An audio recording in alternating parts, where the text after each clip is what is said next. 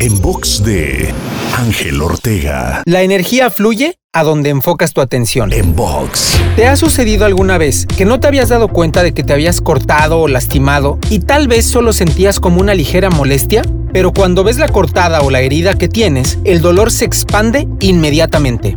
Eso es un claro ejemplo de que la energía fluye a donde tú enfocas la atención, por lo que te recomiendo elegir lo más sabiamente posible en qué te enfocas, porque como lo acabamos de ver, estarás dirigiendo tu energía hacia ello. Para escuchar o ver más contenidos, te espero en angelteinspira.com.